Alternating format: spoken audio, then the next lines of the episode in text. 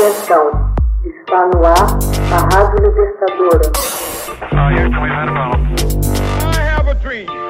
Assim sendo, declaro vaga a presidência da República. Começa agora o Hoje na História de Ópera Mundi. Hoje na História, 1953. Hillary e Norgay tornam-se os primeiros a alcançar o topo do Everest.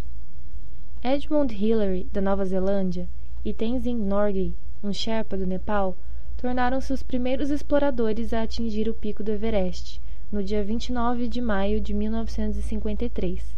O monte, com seus quase 9 quilômetros acima do nível do mar, é o ponto mais alto da Terra e se situa na crista da Cordilheira do Himalaia, entre a fronteira do Tibete e do Nepal. Os dois faziam parte de uma expedição britânica eles realizaram uma última investida em direção ao pico após passar a noite numa altitude de 8.200 metros. No dia 2 de junho, a notícia da conquista rapidamente se espalhou pelo mundo. Os ingleses passaram a denominar a montanha em homenagem a George Everest, um sobrevivente britânico de uma escalada no século XIX. O pico do Everest atinge a altitude de dois terços da atmosfera terrestre próxima dos voos de aviões a jato. Lá, os níveis de oxigênio são muito baixos e as temperaturas extremamente geladas. O clima é imprevisível e perigoso. A primeira tentativa de escalar o Everest foi feita em 1921 por uma expedição britânica que caminhou 600 quilômetros através do Planalto tibetano até o sopé da grande montanha. Uma furiosa tormenta forçou-os a desistir da escalada. Alpinistas como George Mallory, contudo, descobriram o que poderia ser uma rota viável rumo ao topo. Uma segunda expedição, chefiada por Mallory, retornou em 1922 e, junto de George Finch e Geoffrey Bruce, alcançou a impressionante marca dos 8.200 metros. Numa outra tentativa, feita por Mallory, também naquele ano, sete acompanhantes Sherpas morreram numa avalanche.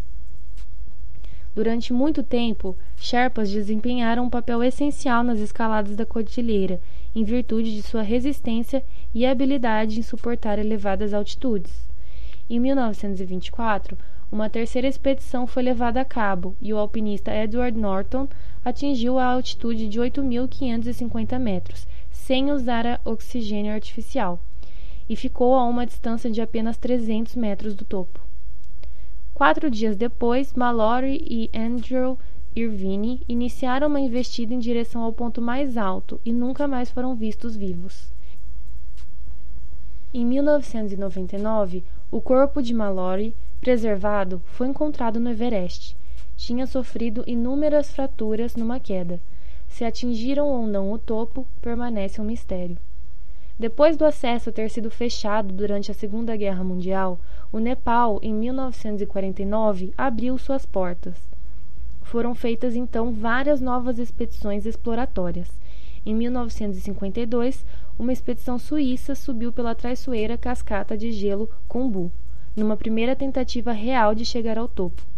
Raymond Lambert e Tenzing Norgay chegaram a 8.600 metros, exatamente atrás do Pico Sul mas tiveram de retornar por falta de suprimentos.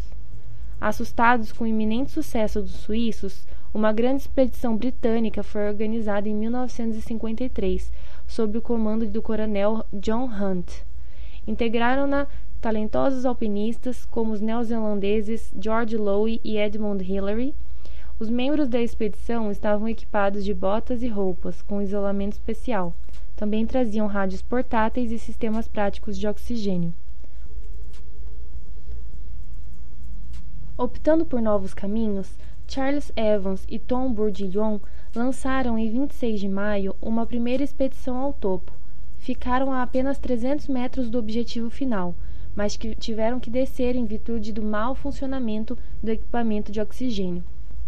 Em 28 de maio, Tenzing e Hillary puseram-se a caminho, acampando numa altitude de 8.500 metros, Após uma noite gelada, a dupla perseverou e alcançou o Pico Sul às nove horas da manhã. Chegaram ainda a alcançar uma rocha íngreme de doze metros uma hora mais tarde.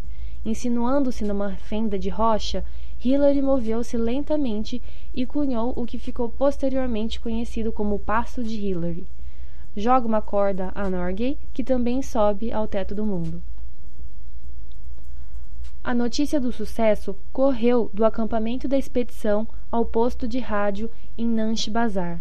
Daí, rumou codificada para Londres, onde a rainha Elizabeth II tomaria conhecimento da proeza em 1 de junho. Hillary e Hunt conquistaram o título de cavaleiros. Norgay, que não era cidadão da Commonwealth, recebeu apenas uma medalha do Império Britânico. Desde a histórica escalada da dupla, numerosas expedições foram realizadas até o topo do Everest.